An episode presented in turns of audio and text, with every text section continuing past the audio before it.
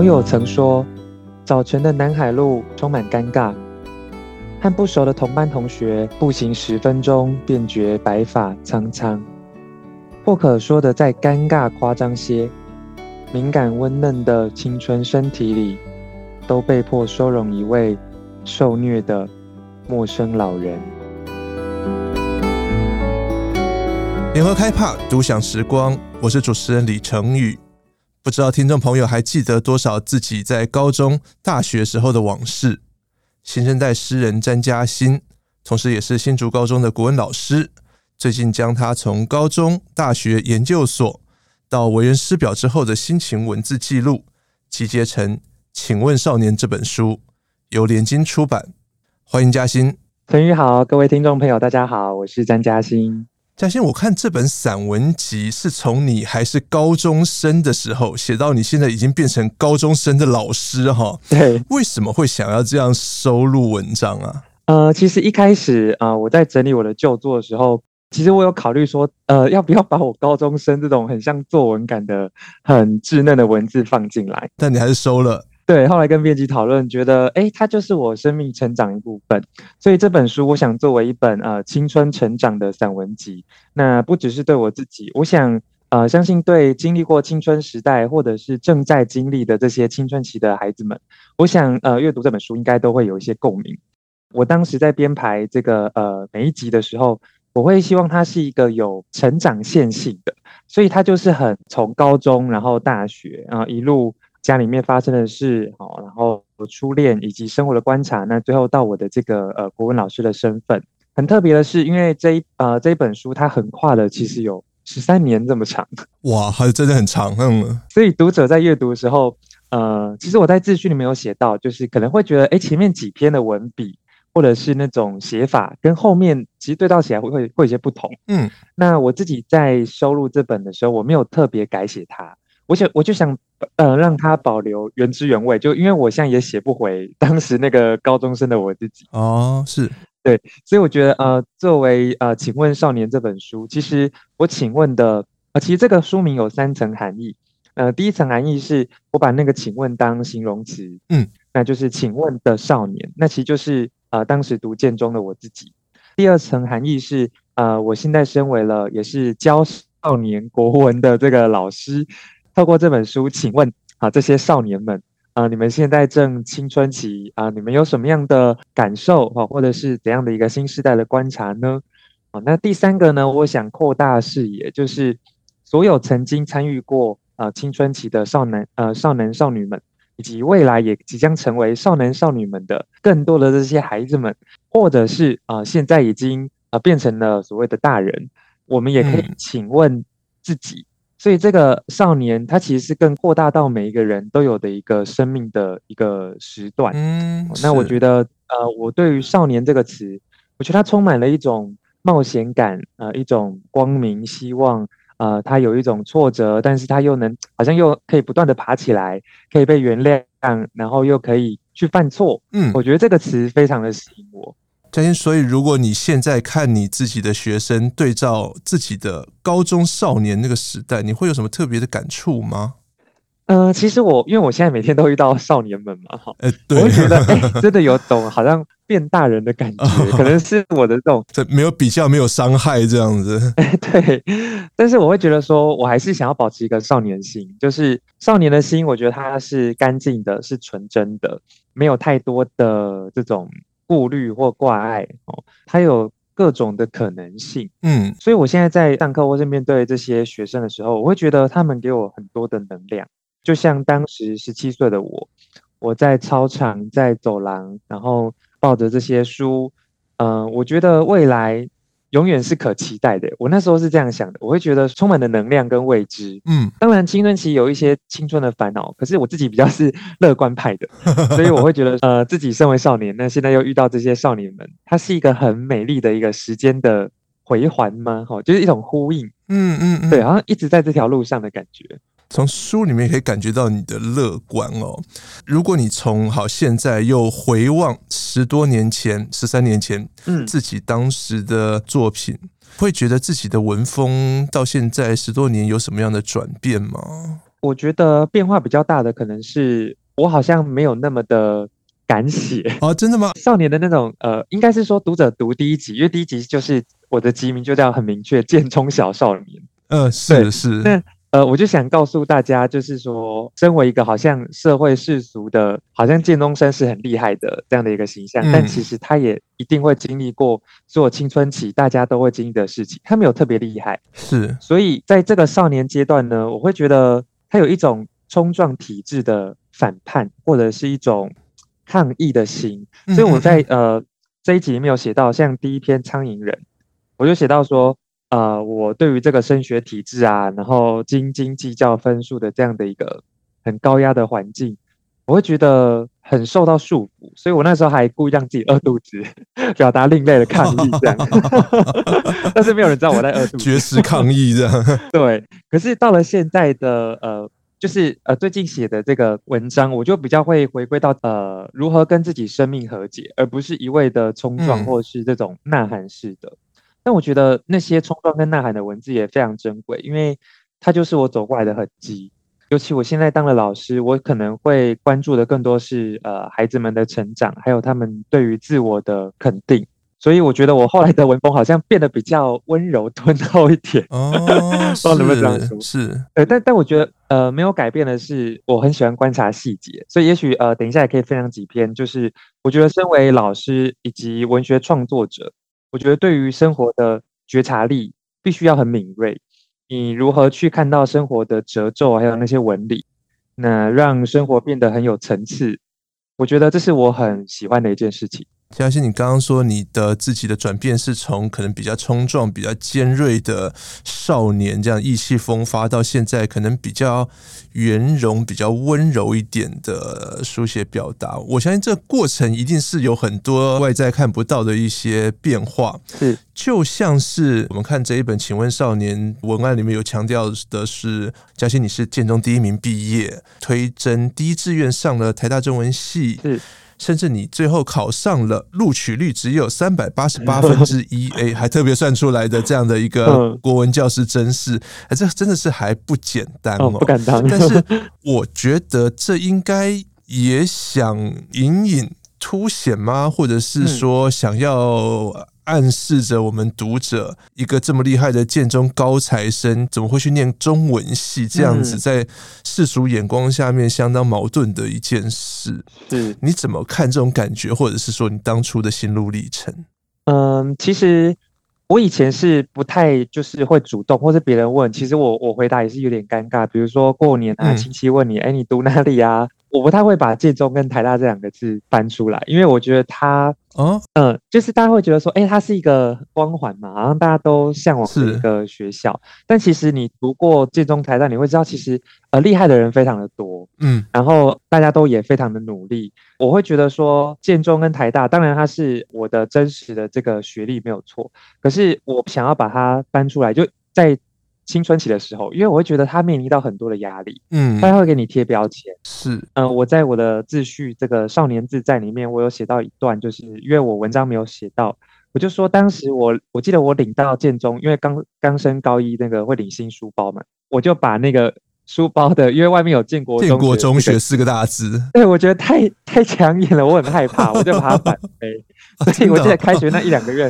我的书包反背，不敢让别人看到我是建中的。可是台北市街头穿卡其服的学校应该也不多，这样。对，我就觉得这可能也是某种青春期的，会觉得说啊，全世界都在看我。但其实我们长大之后发现，没有，你没有那么伟大，大家没有在看你。对，但小孩子就会觉得说，哦，好像大家都要看我，然后有点害怕这样子。直到我，我透过写作，其实也是跟自己的成长和解，就是我去接纳说自己，不论是。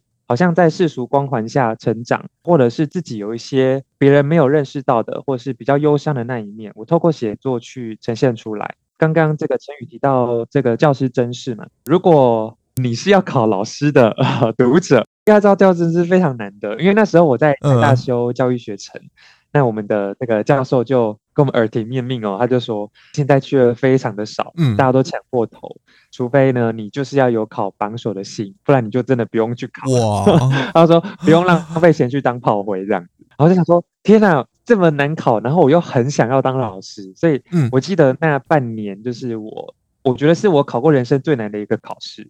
每天都在读书哦，真的，哦。对，然后我把我的浴室啊，嗯、全部都贴满了古文的笔记，然后要背书。我还记得我去 去买一个透明的塑胶袋，然后把笔记放里面，贴在莲蓬头下方，嗯、就边洗澡边背书。就是洗澡都要看，就对了。对，就是落实那个欧阳修的山上的这个读书的。对，我觉得哦，自己也是蛮猛的，就是对自己很残忍。嗯。对，因为我真的很想要当当老师。哎，为什么啊？因为我觉得，其实我当老师的这个历程也蛮特别的。因为以前，嗯，其实我一开始是国中就对老师有一种向往。我觉得，哎，老师在台上好像很厉害，嗯、然后大家都很喜欢他，呃，有很很厉害的这个知识啊等等。可是到了高中，我又觉得当老师好像不是我所向往的。当时有一个国文老师就问我说，因为他他看我作文写的不错，他就当着全班的面，他就。说，哎，嘉熙，你作文写的这么好，你会不要当国文老师啊？我那时候想，心里想说，我才不要。我就说，我不要，因为我觉得，哦，当老师好累哦，要管这么多小孩。直到又是我到了硕士班，我修了教育学程之后，那实际进到这个，我是回母校实习，我就发现说，哎，自己曾经是建中生，那现在又回来教学弟。嗯，我觉得从学生变老师。它真的是一个很大的一个身份以及自我角色认知上的转变。嗯，那我觉得透过文学，因为我我很喜欢阅读跟写作，是我自己也是很喜欢分享的人，也喜欢与人相处，所以我觉得老师这份职业跟我是很 match 的，所以我就毅然决然的决定要考老师。那如果时间再往回溯一点，就是刚刚陈宇提到说，哎，所谓的建中高材生，啊，这里可能要引号。哎，怎么会去读中文系呢？对，应该要读个什么法律系啊、医学系啊这样。对，可是我那时候觉得，可能我我个人是比较偏浪漫特质的人，我就觉得说，生命这么短，那我不想要一直活在别人的眼光里，嗯、所以当时其实妈妈是希望我考别的系，因为他们当然会担心说，哎、嗯，中文系的出路，我当时好像没有想那么多，我就填了再说，而且我当时只填一个志愿，就是台大中文系。哇塞！对，因为有一百个格子，所以我就只填一个。而且我那时候还跟我同学说，我没上就要重考。这整个是 很极端的一个破釜沉舟了，就对了。对，我觉得把自己推到一个一个破釜沉舟，那就会有一个意志力嘛，就会啊没有退路。嗯。可是我现在，我我会面对我的学生，我不会跟他们讲说你要这么的把自己逼死。我反而会觉得，我当时的选择，如果让我再倒回去的话，也许我会再给自己几条。不同的路，后面再填十个。对对对，因为我觉得当时自己可能也是有种青春的这种血气之勇，我想说，嗯嗯嗯，我就是要读自己想读的。所以像你书里面，你也有。隐约点到一点，就是说，嗯，要成为一个社会上有用的人。嗯，嘉欣，你是怎么说服？好，你可以说服自己啊，你或许可以说服家人，但是你呃，日后怎么说服学生，或者是说拥有跟你一样这种浪漫性格的学生，未来想读中文系啊，嗯、想写诗啊，那你怎么说服大家，或者是世俗眼光说，哎，这样也是做一个对社会上有用的人？我觉得，因为这里我记得是我写的《伟大的麋鹿》那一篇里面，我有提到自己的背景。对，其实我从现在的眼光来看，就是我会想要先讨论什么是有用的。嗯，社会的世俗眼光觉得有用，应该是我我在猜啦，可能是赚大钱、有名利地位、嗯，有房有车、有家庭，是，然后对社会有贡献，你有一个正直。相反的，什么是无用呢？其实这里呃，如果读者有读过那个庄子的话。其实庄子他提到这个无用跟有用哦，他有提到是说，我们看起来没有用的事情，嗯，其实它有另一种用途，那只是看我们怎么去解读这个事件。所以我觉得要回归到自己，就是你如何看待你自己，包括你读的系，你读的呃，或者是你选择的职业，如果你是乐在其中，而且你能够承担你所选择的，就是我常跟学生讲说，我们。勇于选择，但是我们更要勇于负责。嗯，就是我们不能选说，呃，我选了一个，然后我就不负责，或是摆烂，或者是说你没有去承接这个后果啦。好，所以我那时候其实读中文系，当然一开始我可能当时没有想那么多。的确，在中文系，就是我们跟理工科比起来，它在薪水上当然是有差。对，那我我会觉得说，呃，你如果能够面对自己，好，比如说你真的想要赚钱的人。好，那你读你你又想读中文系，嗯，那你应该就要在读中文系或者是未来就业的时候，你要为自己开创一个可以赚钱的一个管道。比如说什么？好好奇，你有什么绝招吗？比如说，像我可能喜欢创作啊，或是我之前喜欢投稿啊，嗯、我就会去把自己的作品投文学奖，那就会有奖金。对，那我就会尽量去找这些可以让自己赚钱的。当然，我觉得这个呃养活自己也是很重要的。可是我我我也觉得说，人生不不是只有赚钱这件事。嗯、对我自己而言，呃，我会觉得文学这件事，它可以有一种让我更认识这个世界，同时也更认识自己。因为我觉得其实我们都不太认识自己。嗯，就算我们走过青春期，其实我们跟自己都还是一个陌生人。那我觉得透过阅读，透过写作，其实我们才会了解，哎，为什么我是这样子想的？为什么我会这样子应对别人？别人的言行举止又会造成对我有什么样的影响？我觉得这个是文学可以带给我们同情共感很重要的一个部分。包括呃，我现在当老师嘛，其实也是要让自己有一份稳定的收入。我会觉得说，文学或是中文系，它并不是这么虚无缥缈的。那尤其我觉得在未来世代，所谓 AI 时代，我觉得文学人或者说文组的科系。它未来很有展望性，而且它也不能被取代。你不觉得 AI 是会威胁我们这种文组生的一个未来的挑战？嗯，我觉得看看内容，比如说，如果是那种嗯。编辑啊，或者是那种比较重复性高的工作，有可能会被取代。如果是创造性的，我觉得 AI 目前暂时应该还没有办法。哦，可能时间还可以拉长一点，就是因为人类情感真的太优微了。我不觉得一个机器人可以完全取代我们这种所谓灵性的东西，所谓这种灵感，那一种情感，那种人与人之间的相处，我觉得不是靠什么呃一两个指示码或者什么 code 就可以复制得了。所以嘉欣，你不觉得我只要把二十篇嘉欣你的诗，或者是你的散文，或者是甚至五十篇、一百篇输入给 AI Chat GPT 什么的，然后它就可以创造出或者是学习出一种属于詹嘉欣的文风，然后创作作品？我不觉得耶，因为我觉得每一首诗我自己写，我觉得它都是独立的，它也许有种风格，嗯嗯，但是因为诗它其实是非常。有机的，是是，它可能一个标点、一个词汇的抽换，或者是一个空行，它整个感觉就不太一样。嗯，机器人可能比较难掌握这种很细的部分。当然，这部分可能也是要读者知道说，这个诗跟机器人写的诗有什么差别。对，如果是要这种很快速或是大量的这种文学作品产生，也许机器人未来是可以模仿。嗯，但是我觉得对于作者个人文学生命的这个历程，我觉得机器人是没有办法取代的。嘉欣，你也教学生写诗吗？啊、呃，有有，对，很好奇诗要怎么教。先说你怎么让自己学写诗好了。呃，其实我写诗呃的历程，就是真正学习是从高中开始，因为我高中参加这个建中的红楼诗社，当时的指导老师是吴丹英老师，他给我非常多就是现代诗的启蒙。那我觉得影响我最大的是观察世界的眼光。我们会发现，其实读诗会让我们知道说，世界上其实有深有浅。就是我们在这个生活当中，我们很尝试活在表象的世界，嗯，就是我们很难会去往下探入那个深层的核心，也就是事物的本质。那我觉得诗它就是这样一个往内探的箭号吧，一个箭头。我记得我在第一集的最后一篇，我有写到前往诗的光点。我觉得诗它就像是宇宙当中的一个正在形成的一颗星星，它是发光发热的，嗯、对。但是我们都好像迷走在这个黑暗的宇宙边缘，但是忘记了其实我们心中有很多的星系正在成型。嗯嗯嗯，是。那我自己学诗当然也是从阅读开始，从名家的作品，从文学奖的作品，从同才的作品。那我们会互相切磋讨论。那我觉得现代诗如果就文学特质来讲，它是看作者如何去运用意象，嗯，如何去阐发一些，呃，应该说去创造一些隐喻跟留白的空间，能够让读者在这个弹性的呃留白的这样的一个暧昧的空间当中，有能够启发到自己的生命经验。所以我觉得诗它很迷人的，跟散文很不同，因为我的第一本。其实是无声的催眠，它是一本诗集。是这一本《请问少年》是散文集，对，所以我一开始写的是诗这样子。我自己在写散文也是，我其实会发现我在写散文又有一些诗的笔法。譬如我很喜欢营造情境，那我很喜欢使用一些象征，好，或者是一些呃隐喻的这个手法。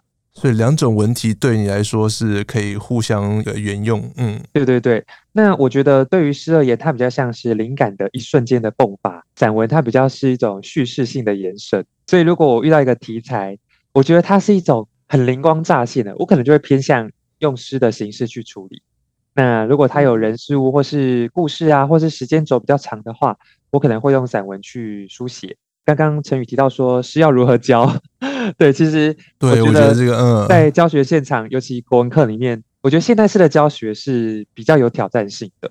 其实学生在读现代诗，尤其他们很重视这个所谓的考题，哈，如果出到现代诗，啊，哇，他们都会觉得说好难，然后不知道怎么选。尤其之前考题有有有一段时间的现代诗是会把它肢解，然后叫我们重组。对，或者是挖空格，然后填入适当的词汇，这样啊，是。我觉得现在是变考题，它会，当然，它就好像变得不那么美。嗯，但是如如果如果我是就读者来讲啦，好，但是如果我今天是一个国文老师，因为我要命题，嗯，他当然有他命题的专业度。比如说，我要教学生为什么是选这个词，而不是另一个词，嗯，比如说最近上那个《牡丹亭》，它有一个抛残绣线，好，它可能用抛这个词，抛这个动作，它如果换成其他的词，比如说用丢、用投。用砸，好，哎，那个力道就不同嘛，那个手势的那个形态也不同，是，所以我觉得现代诗是一个很精致的，就是我自己也写诗也是这样，它必须字斟句酌，然后去考虑呃这个名词、这个动词它给人的感觉是什么，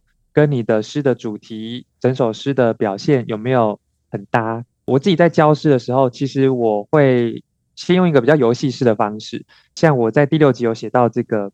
师生合作拼一拼哈，我会请他们先打破他们对于原本文字的这种惯性，阅读惯性。嗯，对，我会希望他们可以重新组装字词。所以我曾经做过这个小活动，就是请他们从报纸上面剪下不同的词语。那我当然会命一些主题，让他们小组去讨论，拼成一首诗。这个诗不是乱拼哦，你要能够自己解读，跟同学们分享你的这个创作是怎么来的？其实透过他们自己的创作，或者是带他们写诗，呃，我再从他们的作品去讲现代诗的原理，会比直接上国课本的诗还要有感。这是我在教学现场观察到的一个经验啦。其实让孩子们读诗，我我自己是觉得蛮好的，因为我觉得。现代人不能不读诗，现代人不能不读诗是 好。那刚刚你讲的经验都是从一个好国文老师、国文教学者。或者是一个我要怎么教诗的这样的立场。是，那你刚刚比如说你说到考题有哦，让考生重组诗句啊，或者是说像你的教学方法哦，从报纸上面剪下一些词句来重新组合。如果换个角度，你现在身为一个嗯现代诗的创作者，是，你觉得这种东西会有标准答案吗？嗯，你现在不是国文老师哦。嗯嗯嗯嗯，我觉得诗它是没有标准答案的。因为，嗯，我觉得诗最大的特质就是一种实验性、冒险性。当然，这个实验性、冒险性，它并不是全然的破坏。因为我们会常看到，可能，呃，有些作品或是学生的一些习作，他可能为了标新立异，哦，他可能会呃想要彰显自己的特别，但是他却忽略了，我觉得写诗或是创作，它都是一种沟通。所以，我们也必须照顾到，呃，你的作品有没有沟通的能量。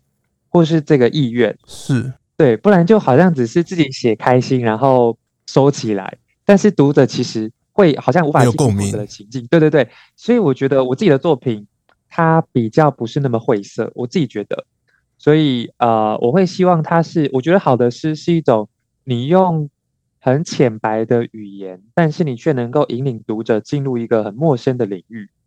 呃，现在讲有点抽象，嗯、它它不是一种。矫揉造作，故意去找词藻啦，或者是用一些很奇异的修辞去扭曲语言，为赋新词强说愁。对对对，但是我我觉得青春期刚开始创作，通常会有一些愁绪，这个是无法否认的。嗯，你会有一些强说愁的情绪，那可能是创作的动力。可是当你真的进入创作，你可能要考量的是它的艺术性，好，它的呃表达的这种技巧，你要如何去。透过线索让读者读到。比如说你在布置这个意象群组啦，或者是你在使用这个呃动词，或者是段落的衔接，你可能都要考虑到不同的面向。所以我觉得写诗比写散文还花时间，虽然好像看起来短短的，嗯、是是，但其实他要琢磨的很久。好，那嘉欣，我们又再拉回教学的现场，国文课教学现场。是，刚刚你试图跟我们聊怎么样教现代诗，我反而更好奇的是，比如说你怎么教国文课本里面的一些。古文啊，或者一些比较严肃的文章，哦、像最近大家都在讨论说，哎，学生要不要背注释这件事情？哦、是，要不要一字不漏的背？对，好，先问问看你的看法，詹老师这样子。嗯，嗯，我自己不会要求学生背注释，对，因为我觉得，嗯嗯，注释它其实，在我们呃，比如说呃研究的时候，或是说小学里面，它其实是为了辅助这个文本，让读者理解，所以我觉得它的重点是在理解，而不是。考试的背诵，也许有的老师们考量到的是，学生如果没有要求他，他可能不会背。那如果你不背注释，或是你不看注释，你就无法进入这篇课文。我自己还是不主张背注释，我觉得是用理解的。但是我会觉得，就国文科来讲，尤其对于文学的这种培养来讲，我觉得阅读跟一些经典的寄送，其实对于写作，或是对于未来的人生，我觉得是有帮助的。可这些文章感觉起来都很枯燥啊，比如说你提到的左宗义公义士，什么烛之武退秦师，以前我们也都是什么古文观止也都念过，但是就觉得哦，这个就是很难懂的古文，然后可能离十几岁的生命经验也很远。是，你怎么样把这些东西教的让同学有感，甚至觉得有趣啊？对，我也觉得这是很有挑战性的一部分。那我自己其实，在上这些经典选文的时候，我第一个会想到的是，因为他们还是十六七岁的孩子嘛，那嗯，他们要如何从这篇文章找到自己生命的共感的地方？因为我觉得文学它就是一种与作者的对话。是我通常都会先收集学生的经验，可能从社团啦、从家庭、从他的这个学校的生活情境当中去找能不能扣合的，不然就是找时事议题，比如说这个刚刚提到“竹之舞退秦师”。其实这一篇它是从《左传》出来的一篇，在劝退这个秦穆公要攻打郑国，叫他不要打郑国。可是学生他他现在没有经过战争情境啊，对，很难进入这个情境。对，然后他要怎么有感？那其实这一篇它有一个特点，就是烛之武如何去游说，所以我会抓说服这个主题。那我就会去想说，学生的生活当中有什么时候需要说服？可能是你在呃社团在交接的时候。你可能需要说服学长姐，让他看见你，你可以接干部，或者是你未来考大学，你要说服教授录取你，那你有什么亮点？对，或者你有什么缺点？那你能不能知道呢？那我们就可以透过这篇文章教同学一些说服的技巧。那如果从战争主题来看，我自己还会串联，就是高中其他他们学到跟战争有关的课，比如说史豪利啊，背景有安史之乱，比如说与陈伯之书。比如说《出师表》，好，这些背景都是跟这种需要攻伐掠地的这样的相关的。我们现代全球这个社会有没有相关的呢？也有啊，像乌克兰跟俄罗斯的战争，我们要如何去看见自己的位置以及危机意识？其实我觉得这些都可以从经典当中给我们一些启发。对，你也有提到说，你觉得现在学生的，比如说现在的网络科技很发达，每个人也都有手机什么的。对于这种资料的搜集、查找的能力，其实跟老师不相上下哦。你觉得现在国文老师扮演的角色应该会是什么？只是传道授业，还是解惑，或者是什么？对，传道授业解惑，这个韩愈一直提醒我们的 啊。对，你觉得现在还是这样吗？嗯、呃，我觉得老师他有一个很重要的特质是，他是愿意分享与倾听的。而且他必须是一个与时俱进的学习者，嗯、一个好的老师，他同时也必须是一个好的学生。是，就像呃，我现在因为我是一零八课刚开始，就从高一开始带，所以高一、高二、高三，然后现在又继续带一轮。我、嗯、我觉得这一零八课纲他强调的这个素养导向，他特别提到的是说，不管是哪一科，其实都要跟我们生活情境做连接。我们现在的生活情境就是一个科技的时代，AI 的时代。嗯 AI 的世代跟文学或者说跟国文能够产生什么样的对话呢？我觉得可能是伦理价值的讨论，可能是一种生命价值的定位。像刚刚提到这个机器人，如果它取代我们的话，对我还有价值吗？我的社会产力，对，那我还能够成为怎样的自己呢？所以我觉得国文老师他扮演的可能是提问者的角色，可能是一种思辨引导人，而不是这种资料的给予者。学生其实查资料的功力，呃，应该是说他们太多资源跟管道了。我觉得身为老师，可能还需要带他们去认识所谓的呃假新闻或假消息，你如何从资料当中去摘要整理，然后提出自己的论述。对，我觉得这个反而是。教方法的部分，而不是只是教知识而已了。感觉起来这样听下来，呃，嘉欣你的教学其实很贴近同学的生活经验。嗯嗯嗯，然后把它连接到国文，你说课本啊，或者是一些古文经典里面的世界。对，像呃，我再举个例子，因为我刚刚上完这个《唐传奇·求然客传》。嗯，对，那哦，《虬髯客》嗯，对，其实这一篇。呃，如果我们单讲它时代背景，就是杜光庭写一个，他把李世民捧这么高的一个天命说，是学生会想说，我干嘛一直看一个就是把一个人捧那么高的文章？他们就问说，跟我有什么关系？那我觉得对老师困难的就是如何从文章当中找到跟学生契合的点嘛。哦，那我就会问他们说，好，裘兰克他知道自己没办法跟李世民争第一，他选择。离开，他把这个还是还把财产赠给李靖，那自己到扶余国开创一番新天地。嗯，如果你今天是一个高三生好了，你想要考第一名，想要考第一志愿，如果今天有个算命师跟你讲说，你的天命就是没办法考到这个第一志愿，那你会做什么选择？对，如果像像楚兰克他被道士啊说哦，此局全输矣，好，你已经输了，嗯，那你是要摆烂放弃自己，还是你会有其他弹性的退路？那学生就会觉得说，嗯、哦。对耶，那我难道只能填一个志愿吗？好，就我刚刚讲，我只能填台大中文系吗？我是不是有其他可能性？我觉得现在孩子们他可能尤尤其我当老师，我会想要给他们很多，包括未来职业探索的资源，因为他们有些人不太不太知道自己可能适合什么，或者兴趣在哪里，我觉得老师多给他们探索的资源。他们会慢慢摸出自己的一个形状，所以我觉得不同世代，比如说嘉欣，你在少年的时候的时代，跟现在你的学生这个时代，一定是差很多。现在不管是你说网络啊，或者是社群，这样影响大家非常的厉害。像你就有提到。呃，我觉得这一篇应该是这两篇应该是蛮早的文章。你写到自拍时代，哦，你写有朋自脸书来，脸书来，这两篇很有趣哦。嗯，对，你怎么看现在的这种社群媒体对于人类生活的影响？甚至你有提到说，哎，连你阿公都已经有脸书账号了，是。哎，这两篇真的是很早的文章，应该是我高中的时候写的了。嗯、对，因为有朋自脸书来，可见脸书应该是刚开始嘛。嗯嗯。呃，我觉得在第一集里面其实蛮多时代眼泪，包括我们之前如果有有在脸书早期去申办，我看你写到开心农场，有那个偷菜。嗯嗯。以前也没有这种相机这么好的功能的手机嘛，所以那时候我还是用数位相机。嗯就会有这个自拍的风潮，因为可能大家都在自拍，还上传那个雅虎奇摩的无名小站。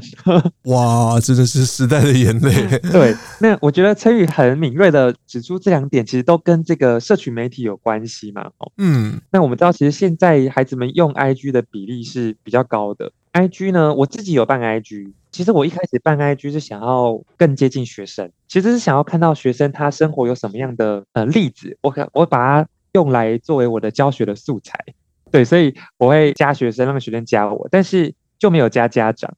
可是后来呢，学生、哦欸、呃就说：“老师，你要不要办一个什么网红账号，就是让更多人加你这样子？”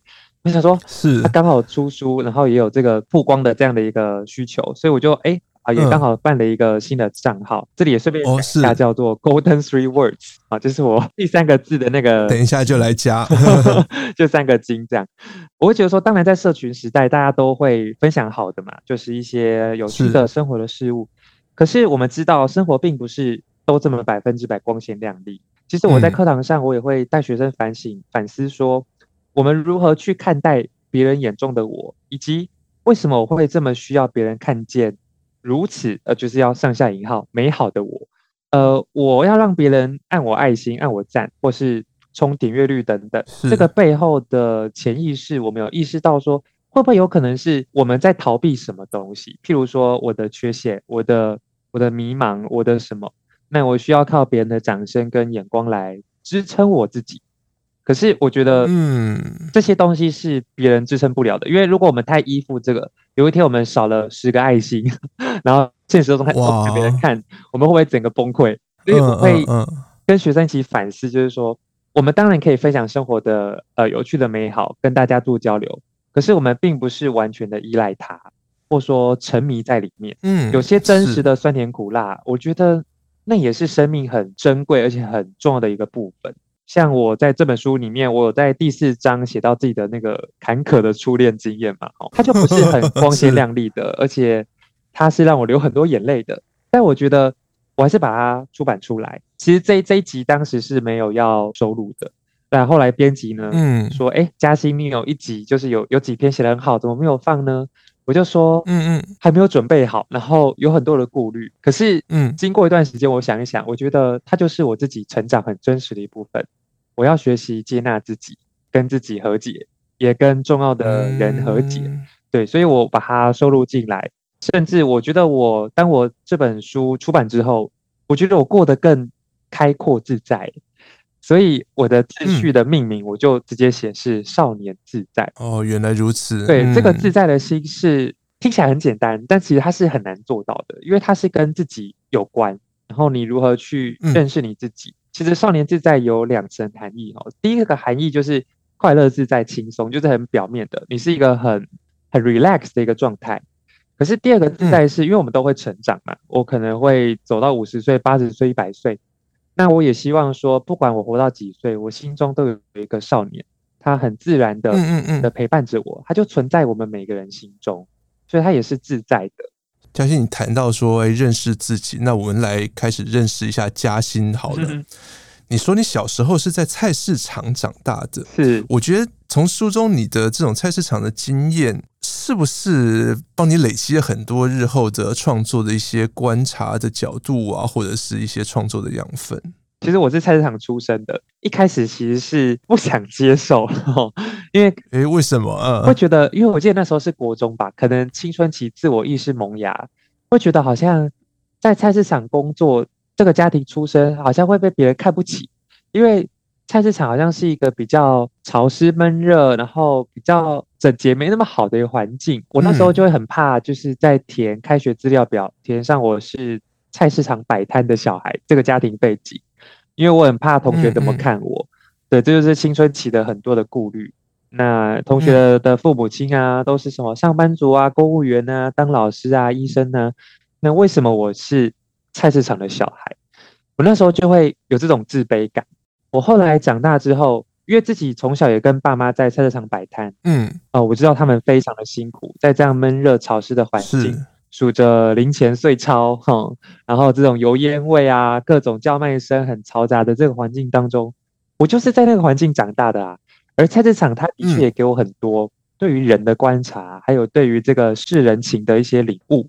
我记得那时候刚好有呃华研文学奖，我就决定要把菜市场的经验写出来，我就要拿去投稿这样。嗯，嗯，我记得那时候我还访问我妈妈说。呃，有没有什么市场有趣的事可以分享给我？我可以作为写作的素材。呃，妈妈怎么说？妈妈就说：“哦，可以啊，我就跟你讲那个市场里面有谁会骗人呢、啊？然后有什么心机啊，那个杀价的，呃、就讲了很多有趣的事。我就觉得哇，这太适合创作了，所以我就写了一篇叫《菜市场那些小事》，这个是收录在家事的第一篇。是哦，我自己写完真的是松一口气耶，我觉得跟自己的出生背景和解。然后也承认了菜市场是一个我很重要的，不管是生命的、文学的一个一个养分。嘉欣，你也吃素对不对？你在你的书里面作者简介，你特别提到说作者是一位素食者，是这是什么样的缘起？嗯、呃，我记得我吃素正式开始吃素是大三的时候，应该是二十岁、二十一岁左右。所以也吃了十年了，哦、哇！嗯，对，因为我当时吃素，其实是一开始说我从小就不太喜欢吃肉啦。应该再回溯，就是连到刚刚菜市场的情境，到菜市场有杀鸡杀猪的摊子嘛？对，呃，我们家以前有摆过这个卖鸡的摊贩的对面，所以我有亲眼看过那些鸡在卡车上面被载来，活生生的哦，然后就被关到鸡笼里面。嗯、这个杀鸡的老板呢，就会抓他的脖子，大力的扯，嗯、把他的脖子弯成倒 U 型，哇用一把刀然后把他脖子割开。然后我那时候就觉得好残忍，嗯、就有一种很不舍。是可是那时候还没有吃素，直到我上了大学，也修了一些课，动物的一些动保的议题啊，或者是。呃，地球生态议题，因为我们知道，其实畜牧业会排放很多的甲烷，会造成温室效应。我后来就决定说，好，我要决定吃素。当然，在吃素的过程当中遇到很多 困难，对，因为这毕竟是一个还是。荤食比较多人的社会嘛，好，荤荤食当道。嗯嗯嗯，是。比如说我跟同学去吃饭的时候啊，我那时候还会想说，天哪，我要怎么付钱？因为他点的这个鱼，这个我觉得这一段很有趣。对，对我没有吃，然后我我我觉得我付钱好像是害了这个这个小动物的这种内心的这种罪恶感。所以我现在其实同学或是朋友知道我吃素，也会带我去选那个素食餐厅。我觉得现在的台湾其实是一个素食宝岛，哎。是，全世界选项越来越多，非常多元。对，那包括很多便利商店也都有这个素食的产品。回到我就是之前吃素的困扰，其实阿公也希望我吃肉，因为他说男生不吃肉怎么长肉，对不对？会有这种哦，但长辈都会站在营养的角度，对，或者是对于男性的刻板印象要强壮啊。嗯，对啊，我个人又是比较偏瘦的。我觉得我自己觉得我是吃不胖的体质，对，因为我爸爸也很瘦，然后被引来 让很多人羡慕的？对，那阿公还曾经就是打电话到我们家，然后骂妈妈说：“你都不煮肉给他吃，你怎么当媳妇这样子？” 哦，我听了很不舍，妈妈很冤枉，对，她很冤枉，但是妈妈她也很为难，因为她也知道说，其实吃素是很好的。我我自己现在吃素是一个慈悲心啦，就是我不忍这些动物们流血、受伤、死亡，是我会尽量去让阿公知道说，哎，其实吃素可以很健康。最后来聊聊嘉欣，你希望透过这一本《请问少年》是让读者看到一个怎么样的詹嘉欣？我那时候联经的那个总总编辑丰恩来跟我邀稿的时候，嗯、我就很明白，跟他讲说：“天哪，这是我很个人的生命成长史，他不是走什么主题路线，嗯、什么心理励志啦，或者是什么告别啊、失去，或是走这种大主题的，嗯、没有，他就是我成长的一条路线。詹嘉欣的生命史，当时就跟丰恩讲说，我很害怕出版社赔钱，会不会没有人要看啊？就是詹嘉欣是谁啊？对，为什么要看他的文章？那丰恩是怎么样说服你？”让你安心，我觉得很感动，因为他说，其实文学就是讲自己的故事，嗯、文学就是写我自己，所以我我我自己也蛮认同这件事，就是文学的一切的出发点就是我，你经历了什么喜怒哀乐，你的生命故事，其实看起来是你的你发生的事，但我觉得生而为人都会有一些共感的部分。所以，像我出版这本书之后，我收到很多读者的呃讯息，说，哎，他们读了哪一篇很感动，他有这种感觉，嗯，对，这是我没有料想到的，会引发这么大的一个回响，尤其在呃学生还有这个老师们之间，因为我可能写到呃国文老师的主题、教学的主题，又写到青春的主题，嗯嗯，我就觉得说这本书其实它超越了我当时对这本书的一个很有限的、很拘束的一个想法，所以我觉得其实呃也也是鼓励。喜欢创作的孩子，或是有意愿出书的这些作者们，不用想太多。如果你是想要出版个人文学作品，如果你也喜欢写作的话，你就是写你的故事。当然，在进入出版环节之后，我觉得要有一个怎么讲？呃，因为进入出版环节，它就是一个要卖书嘛，你就要有一个市场的眼光，是必须要跟行销或是编辑去讨论这本书如何包装。如何去行塑？嗯嗯，那我这本书，我当时给他一个定位，就是呃，青春成长散文集。嗯，我觉得这本书它不是横空出世，就是它其实前面有很多的作家也写过类似的主题，像是简媜，我们都知道他写过《水问》，是这个台大也是台大中文系的学姐。对，那像是朱天心写过《击壤歌》，他写过北一女的《三年记》。啊，我这本是写建中的，所以他可能比较像是杨照的这个迷路的诗。他写建中时期校刊社的经验，也有很多这种青春成长的散文，所以我也不孤单，呵呵，有这些学长姐陪伴。与作者沟通，与读者沟通，与自身所处的这个世界沟通，沉淀思索，相互讨论，这是詹嘉欣作为国文老师对于如何教国文课本里文章的反思。或许这也是身为一位作家、一位诗人，詹嘉欣对自己读者的喊话。今天谢谢嘉欣来跟我们聊新书，也谢谢听众朋友陪我们到最后。谢谢陈宇，谢谢大家。上网搜寻 vip.udn.com 到联合报数位版，看更多精彩的报道。